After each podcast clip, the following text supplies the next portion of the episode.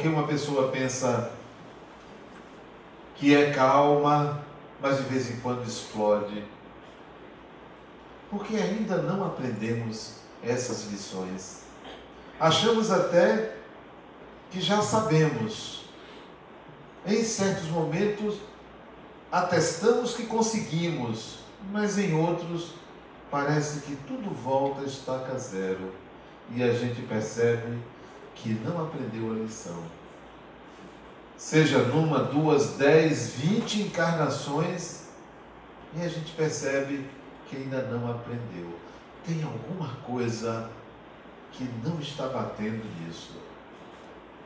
Acho improvável que isso seja verdade, que a gente ouça, ouça, ouça, experimente, aprenda uma, aprenda outra, mas de vez em quando erra. Não somos burros, somos inteligentes. Por que, que não dá certo isso? Será o método de ensino? Será o conteúdo? Será o professor? O que, que não está adequado nesse processo para que a gente se liberte totalmente desse processo de culpa porque não conseguimos aplicar as virtudes? Uma pessoa calma, muito calma, de vez em quando perde o equilíbrio. Por quê?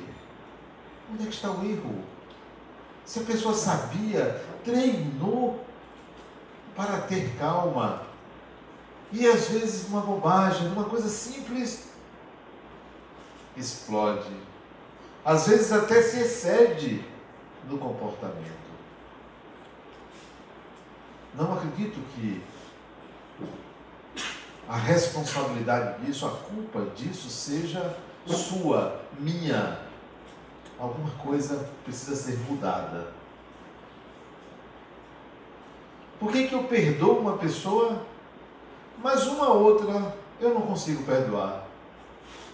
Será que é na noção de perdão o equívoco? Mas nós tendemos a achar que o errado somos nós.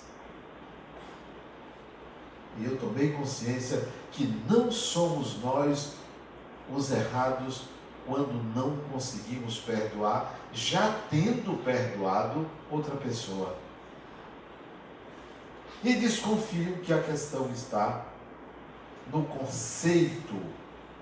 Nós estamos aplicando equivocadamente o conceito, porque nos foi ensinado que era uma coisa, mas é outra é completamente outra. Quando eu comecei a escrever esses dois livros, aliás, os três, porque são três, um lançamos o ano passado, o outro, os outros dois hoje. Quando eu comecei a escrever esses livros, Espiritualidade no Dia a Dia, Caridade no Dia a Dia, Perdão no Dia a Dia, eu queria fazer um livro de autoajuda, contrariando até minha vontade, porque eu não gosto de escrever autoajuda, mas acho que por alguma obsessão eu resolvi escrever autoajuda. Só pode ser um obsessor. Mas se eu for fazer um livro de autoajuda, para ver se a gente vende, arranja dinheiro para a instituição. Mas quando chegava na terceira, quarta mensagem, Olha eu largando a autoajuda de lado e entrando na profundidade do conceito. E vocês vão ver que esses livros parecem de autoajuda, mas é a síntese de um pensamento que contraria o modo de entendimento do que é perdão, contraria o modo de entendimento do que é caridade. Então é mais do que autoajuda. Vejamos a caridade. Nós aprendemos que temos que fazer caridade.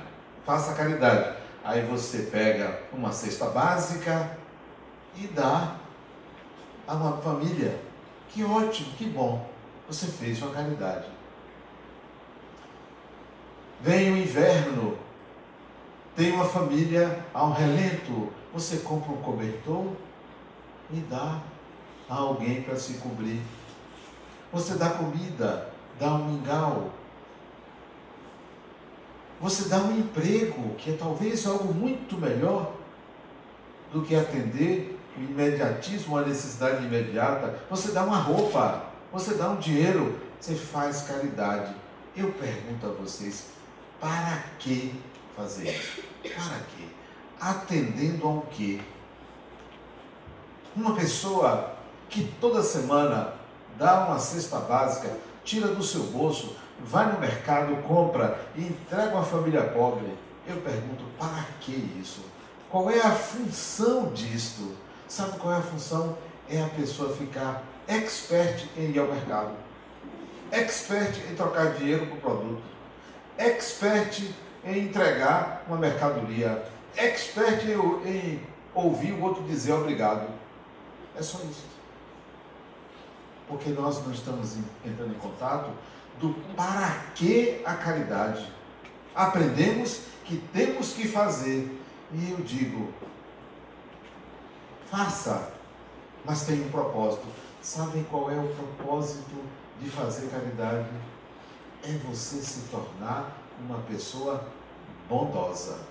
Porque se você não se tornar uma pessoa bondosa, você adquire um toque transtorno obsessivo compulsivo de fazer caridade. Eu não estou dizendo que você não deve fazer, não. Ao contrário, faça. Faça caridade. Deve fazer, porque a sociedade precisa disso, porque as pessoas precisam. Mas o que, que você ganha se você não ganhar, tornar-se uma pessoa bondosa por fazer caridade? Não está adiantando de nada para você, está adiantando para o outro. Então, se desde cedo, se há dois mil anos você aprendesse isso, olha, ajude ao pobre, mas não se esqueça que você está ajudando a você, não porque está ajudando a ele, mas porque ajudar a ele deve fazer você integrar alguma habilidade. Se não integrar, não tem valor para você, o ato de fazer não é suficiente. Pode dar bilhões às pessoas. Se o ato de dar dinheiro não lhe tornar uma pessoa desapegada e mais ainda compreensiva do valor real do dinheiro, não adianta para você. A caridade deve ser útil, antes de tudo, para você que faz e não para o outro que recebe. E nós pensávamos que basta dar, que você já está evoluindo. Não está. Você se torna compulsivo em fazer um ato.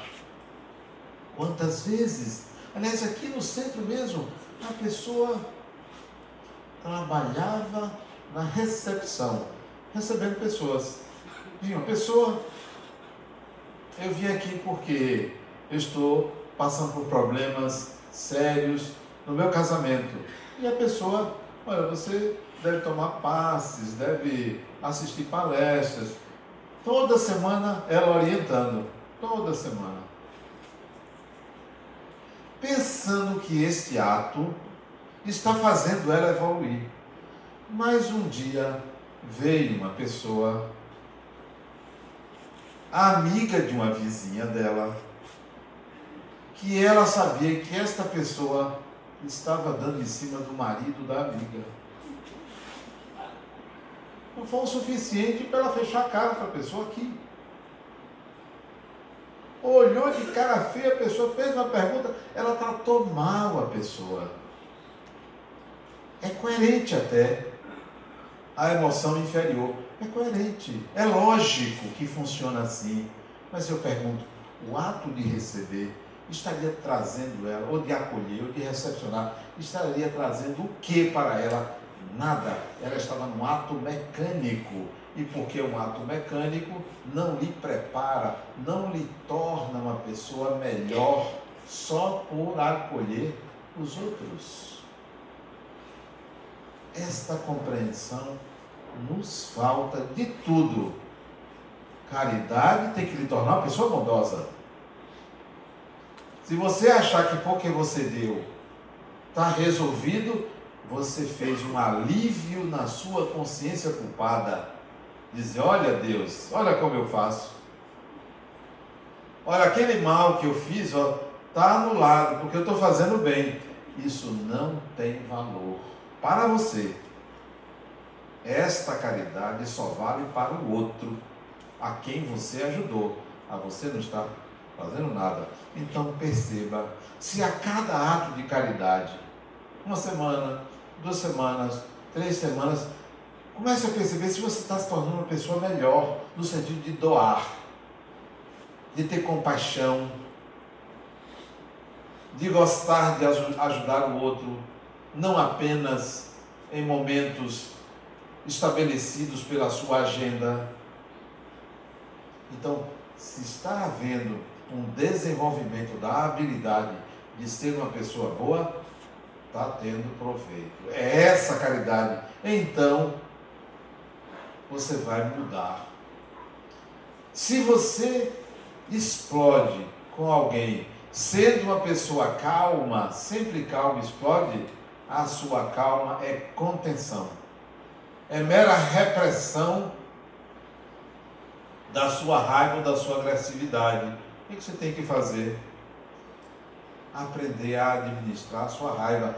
A cada pessoa que você tem vontade de revidar, de devolver, você tem que avaliar.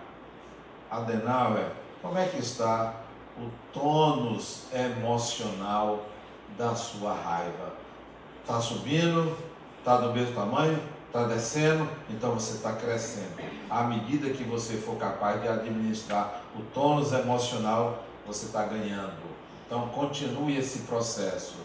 Porque se for contenção, você não está aprendendo nada, você acha que sabe, acha que já resolveu. Então a questão não está no método, está no entendimento da mensagem. O entendimento é outro. Se você vem aqui para acreditar que espíritos existem, desista, porque não é esta a função do centro espírita fazer as pessoas acreditarem. E o método tem sido esse. Vou provar que espíritos existem. Olha tal fenômeno, olha tal médium. Olha na história o que aconteceu. Olha um vídeo que mostra que foi um espírito que fez isso.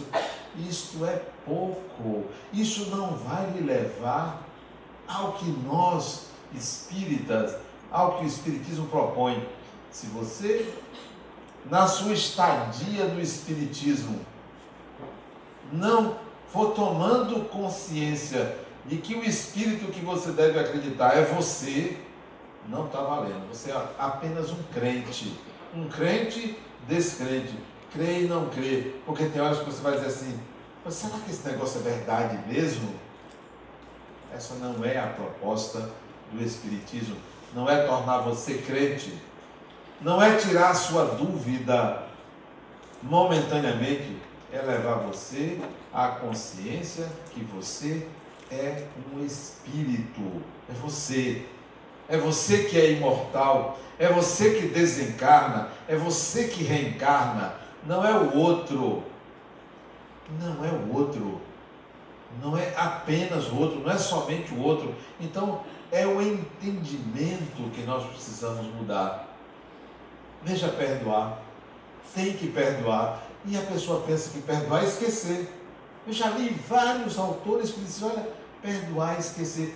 Mas como? Nós não somos máquinas. Como é que você vai esquecer uma pessoa que lhe agrediu? Alguém que lhe roubou? Alguém que lhe deu um tombo? Alguém que falou mal de você? Alguém que lhe colocou lá embaixo? Perdoar não é esquecer, porque se for esquecer, você nunca vai conseguir perdoar. Porque não somos máquinas. Fica gravado no perispírito a agressão do outro. A mágoa está lá. E você diz, eu vou esquecer. Não é esquecer. É ao contrário, lembrar. Eu lembro, mas lembro de várias pessoas que me agrediram. Mas tem algo a ser feito com esta lembrança que dissolve a mágoa. Porque se eu for procurar esquecer, não entender, não refletir, não analisar, não devolver de uma forma produtiva, eu não vou saber nunca o que é perdão. Eu vou achar que perdão é esquecer.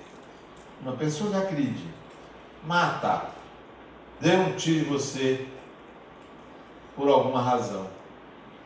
Você aí tem raiva, a pessoa era seu sócio, digamos, queria roubar você, como sócio, ele matou, ficou com a fortuna.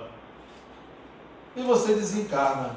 Quando você descobre que foi o seu sócio que mandou matar, você fica com raiva dessa pessoa e já é uma maga porque os seus sonhos de uma encarnação foram embora.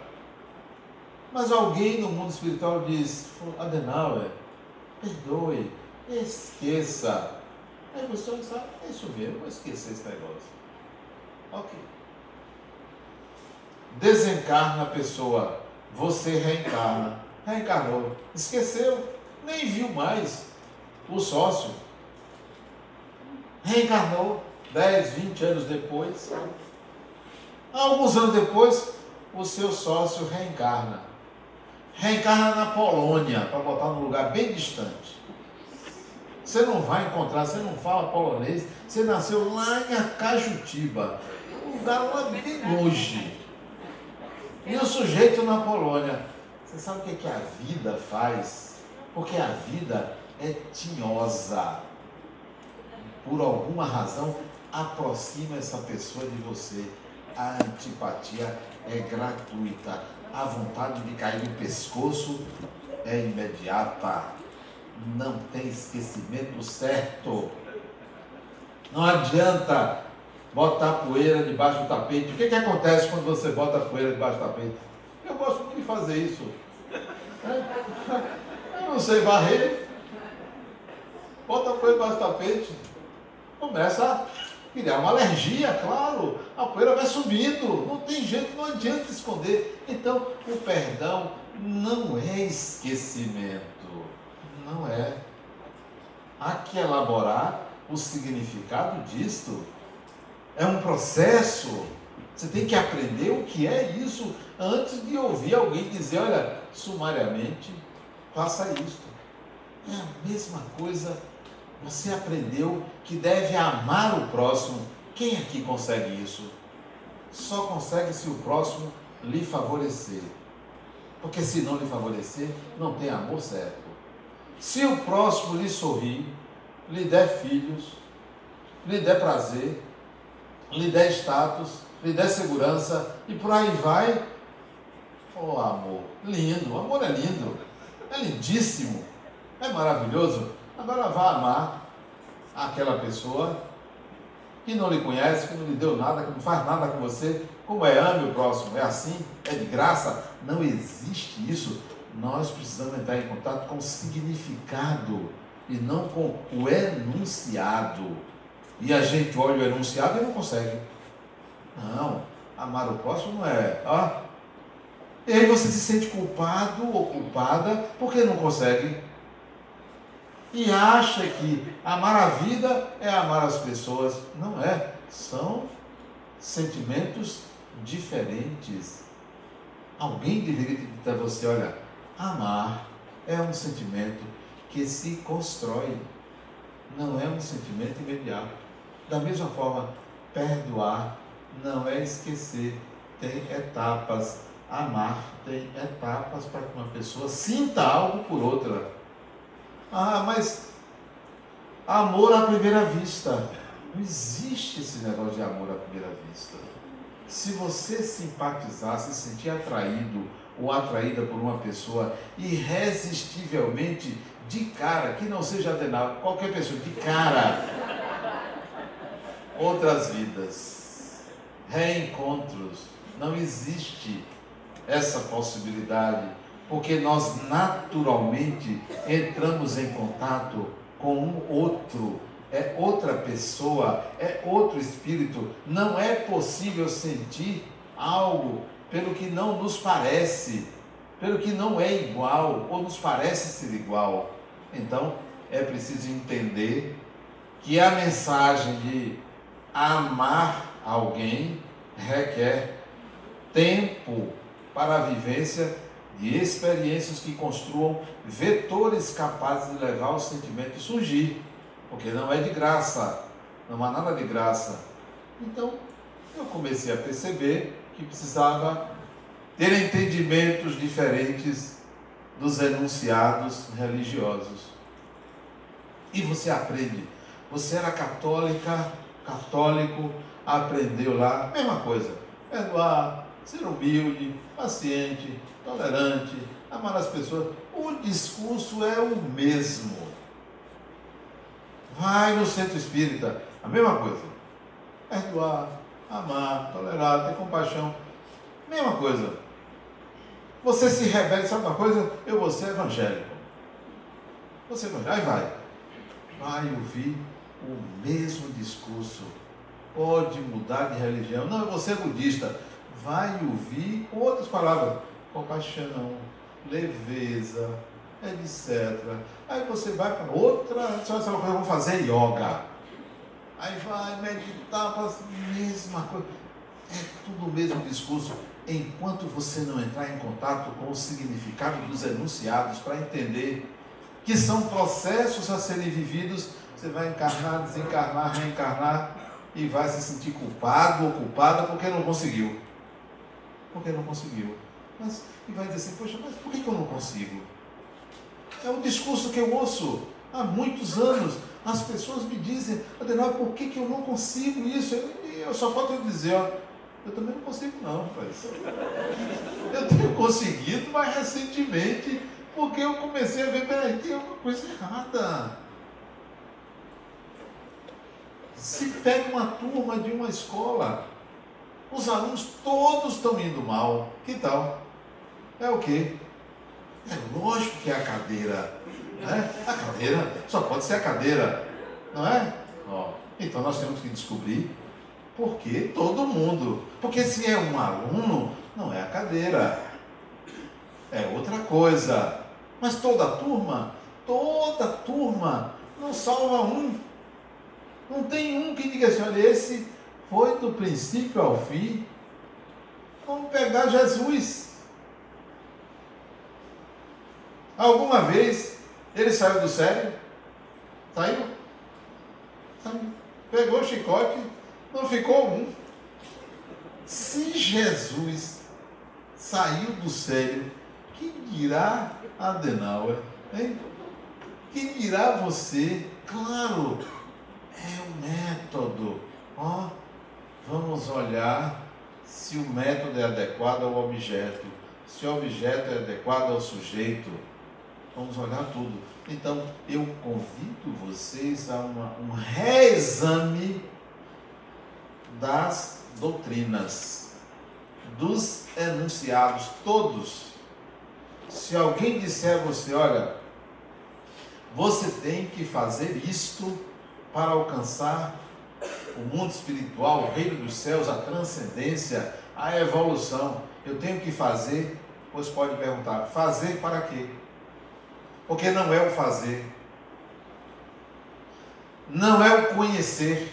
Ah, eu já conheço isso não é o conhecer. Não é o ser informado de, não é o ler. Pode ter certeza que é, se trata de um processo que tem etapas. Tá, eu vou fazer isso para quê? Para adquirir o quê? Adquirindo isto, eu adquiro mais o quê? Por isso que nasceram os rituais. Os rituais eram sínteses de processos só que ainda eram obrigações a serem feitas. Não é suficiente, porque se é obrigação, não está havendo integração. Você faz mecanicamente. Processo de evolução é um processo de integração de habilidades nas experiências. É por isso que, fazendo caridade, você aprende a ser bondoso.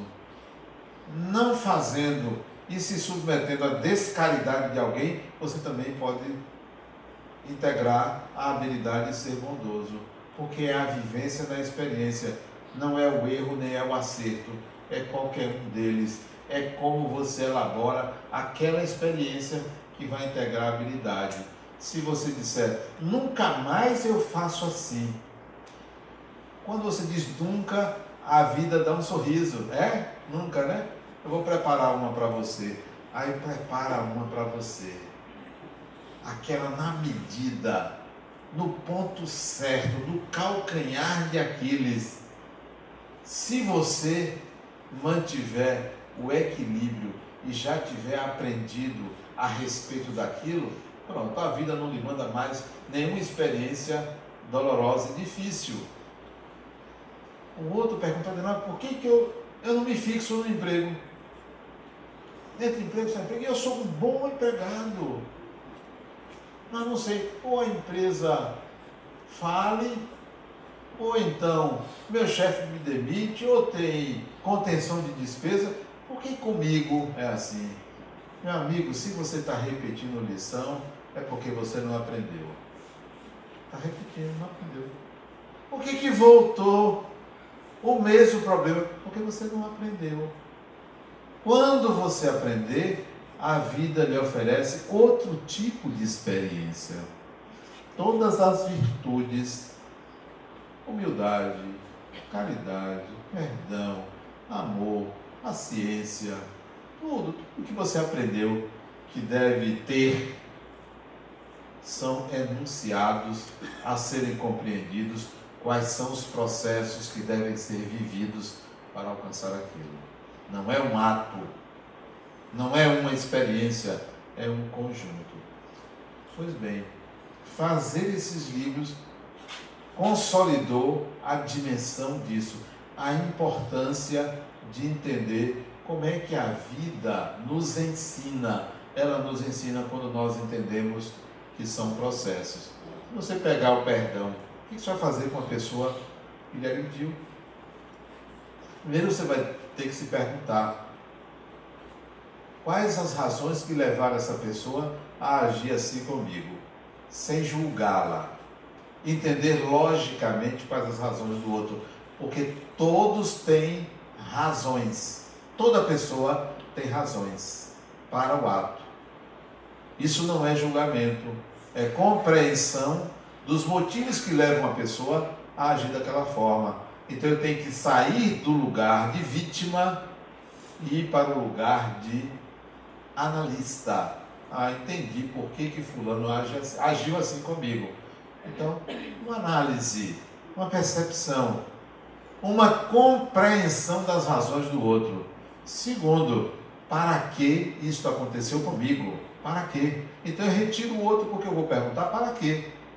O outro não sabe o que eu preciso. Se a vida me mandou aquela experiência provocada pelo outro, eu tenho que me perguntar o que, que a vida quer me ensinar vivendo aquela experiência. Então, para quê? Terceiro, eu tenho que devolver. Você não me fez mal, eu tenho que devolver você. Que tal? Onde é que vocês já aprenderam isso? Em algum lugar você já aprendeu que você deve devolver uma agressão?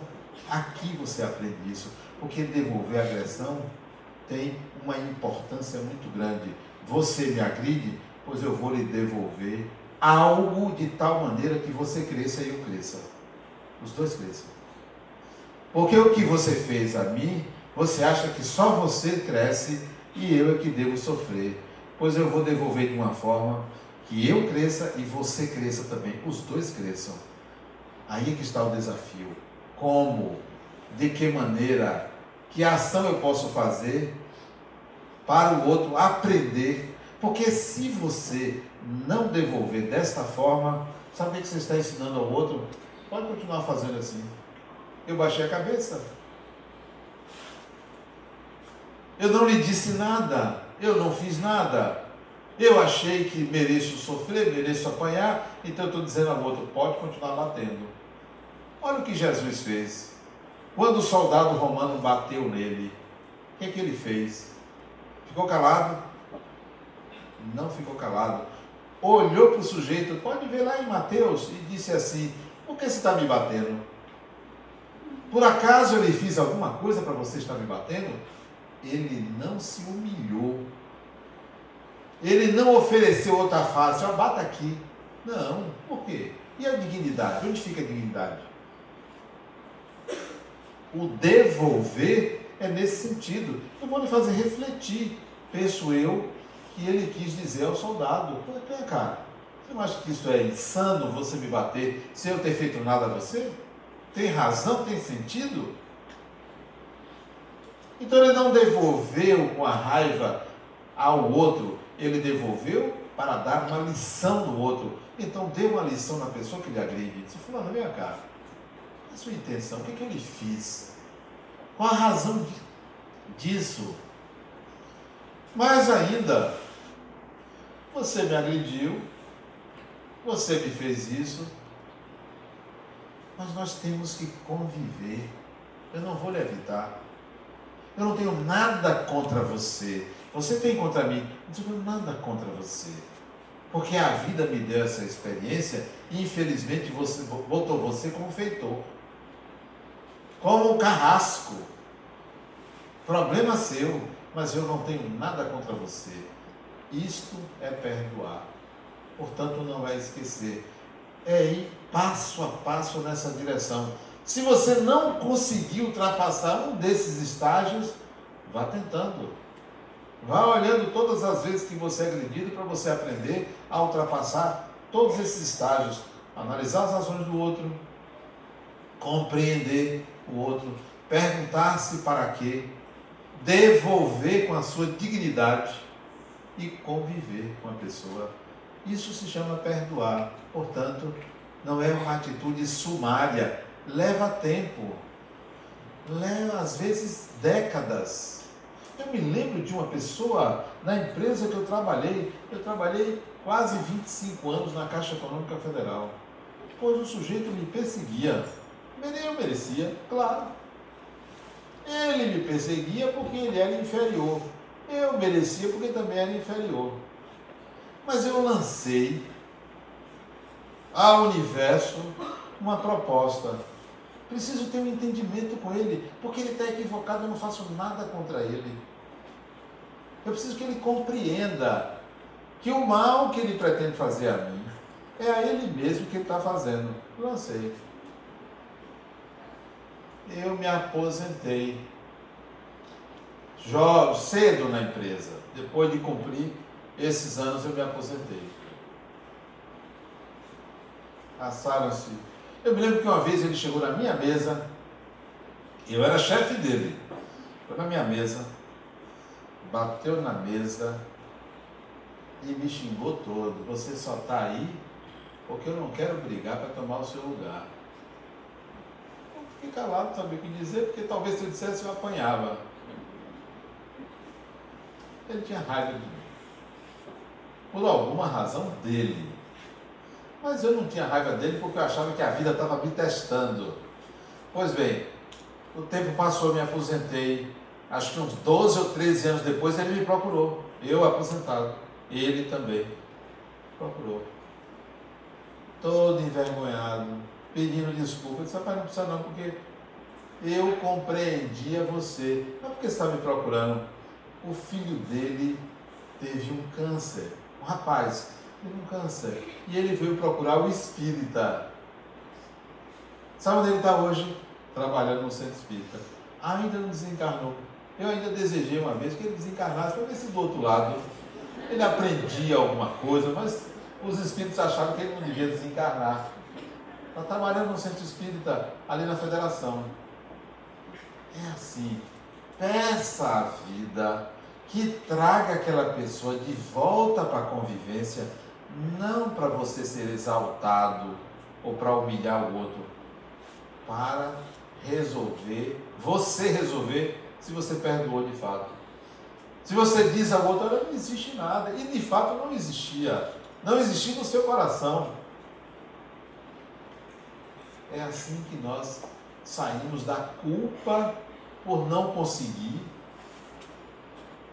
atender aos enunciados das doutrinas religiosas, porque ninguém consegue, elas são muito rígidas e ditatoriais nas atitudes que as pessoas devem tomar. Vejam os escândalos entre os religiosos. Por quê? Porque não conseguem. Buscam muitas vezes a religião para diluir culpas, para resolver processos kármicos e não entende que a religião deve ser apenas uma baliza e não um quartel, uma prisão. Deve ser um sistema de aconselhamento e não algo para você seguir à risca. Você tem que interpretar. Dito isto, resolvido isto, vamos aos enunciados do Espiritismo. Primeiro enunciado do Espiritismo, está lá. Deus existe. Deus existe. Aí você, poxa, o Espiritismo fala em Deus. Só que você já traz uma concepção de Deus das religiões. E você pensa que no Espiritismo é o mesmo Deus das religiões. Não é. O Deus católico é um, o Deus protestante é outro, o Deus budista é outro, o Deus taoísmo, taoísmo não, taoísmo não tem Deus. O Deus do islamismo é outro, os deuses do hinduísmo são outros, os deuses do candomblé são outros, de, o Deus da Umbanda é outro. São todos diferentes. O Espiritismo fala que Deus é uma causa, mas você não está nem aí. Você acha que Deus é um pai, você acha que Deus é uma mãe, você acha que Deus é amor. Você acha. E o Espiritismo só diz: Deus é uma causa, mas você não quer saber disso não. Você pede a Deus para casar. Você pede a Deus saúde. Porque você acha que Deus é um concessor de benesses para você. Você traz isso das outras religiões e você vive consoante esta ideia. Aí me pergunte o que é Deus? Não sei. A minha resposta é essa. Ou você sente, ou você não sente. Mas você prefere acreditar que Deus é isto ou é aquilo. E cada religião vai ensinar de uma forma, cada ser humano vai entender de uma forma, vai aplicar de uma maneira, e essa maneira aprisiona a mente humana, aprisiona o eu. A melhor coisa que eu fiz em relação a este tema, Deus, olha só uma coisa, eu não sei o que é esse negócio de Deus. É um nome chamado Deus, é uma ideia, ou esta ideia vem a mim e me fala, ou não existe. Nada do que disseram. Eu me rebelei e foi muito bom. Isso tem alguns anos, uns 20 anos, até que veio a resposta até que aquilo que todo mundo chama de Deus, que eu não sei o que é, eu comecei a sentir. Sentir. Sabe o que é sentir? É sentir. Não tem forma, não tem cheiro, não tem sabor, não tem nome, não tem aparência, não é energia. Ah, Deus é energia. Energia, qual é o aqui? A Deus é espírito pode ser espírito. Espírito é gente, é pessoa. O que é? Não sei. Sinta. Essa é a proposta do enunciado Deus existe. Sinta, mas você prefere materializar Deus. Você prefere dar uma concepção humana. Quando você diz Deus é amor, você está dando uma concepção humana a Deus. É Deus é amor. E quem mandou aquela tsunami lá? É amor? Que amor é esse? Não é bem isso.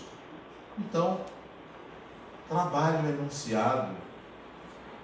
Deus existe para que você entre em contato com o que é que há de fato além do humano. Deus pertence à esfera extra-humana e não a esfera humana, porque a esfera humana não é a divindade, é a criatura. Vem lá outro enunciado. Espíritos existem. Aí você pensa que espírito é um fantasma, é um vulto, arrepia. Né? Foi um, espírito. Senti passar ali. Não bem isso não. Olha o que me aconteceu segunda-feira. Segunda-feira agora. Segunda-feira. Eu tive um intervalo sem atender. Segunda-feira de tarde. Eu resolvi tirar um cochilo. Cochilo. Deitei no sofá da minha sala. Senti um choque no corpo, um choque suave. Aí eu pensei logo, vou desdobrar. Saio do corpo suavemente que estava deitado, aquele corpo lindo e maravilhoso, deitado no, sofá. Saio do corpo e imediatamente o pensamento, tomara que eu encontre um espírito aqui para conversar. Pensamento sintomático. Espírito é gente. Tomara que eu encontre. Vou para a minha recepção, recepção da minha sala, encontro uma jovem, 25, 27, 28 anos talvez, morena clara. Olha para mim, vi que era um espírito desencarnado. Olha para mim, eu olho para ela, aquele olhar de quem acolhe. Ela disse: Vamos ali que eu vou lhe mostrar uma coisa. E pegou na minha mão. Contato direto, espírito com espírito. Não é aquela, aquele sonho que você. Será que eu estou sonhando? Não. Eu estava ali, meu corpo estava deitado. Eu saio dele, sinto sair como quem mergulha numa água morna, gostosa, sabe? É a sensação de sair do corpo. É como quem, sem dificuldade de respirar, mergulha numa água gostosa isso é sair do corpo. Não é assim, eu vi uma luz. Não é negócio de luz, não. Eu vi uma coisa escura. Já vi coisas escuras. Uma vez eu fui no Aras de um amigo meu que a, a entidade que apareceu no meu quarto era uma, uma coisa escura, escura, muito escura para me agredir. Depois eu pedi a eles que levassem mais vezes ali para pagar né, o desconforto da primeira vez, né? Pagar e voltar lá 0,800, né? Mais vezes, né? Pois bem, saio com esta mocinha. Passamos, íamos atravessar uma parede, instintivamente eu quis parar porque ia atravessar uma parede. E ela disse, embora. E passamos por uma parede sem dificuldade nenhuma. E ela me levou para um local aqui perto, né, de Salvador, nos arredores de Salvador, e me mostrou uma sala, mais ou menos metade dessa, desse salão aqui, onde tinha uma cozinha e uma lavanderia grandes, assim, lavanderia. Pessoas trabalhando ali. Eu até galanteador, disse assim para ela: Você é bonita.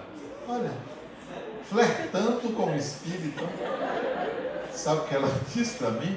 Me deu um Foi, disse assim: Não ligue para a aparência. Você vê, né? tem a classe, né? Podia né? dar uma risadinha, tá? não, não ligue para a aparência. Me mostrou essa cozinha e essa lavanderia acoplada, uma coisa grande, parecia algo industrial, e disse assim: Olha, eu lhe trouxe aqui para você ver o futuro de um trabalho que você vai começar, que já existe do lado de cá. Eu olhei aquilo ali, tinha uma água jorrando, né? Era uma lavanderia e era uma cozinha enorme, né? Não me lembrei, não intuí que trabalho seria esse queríamos ampliar ou começar.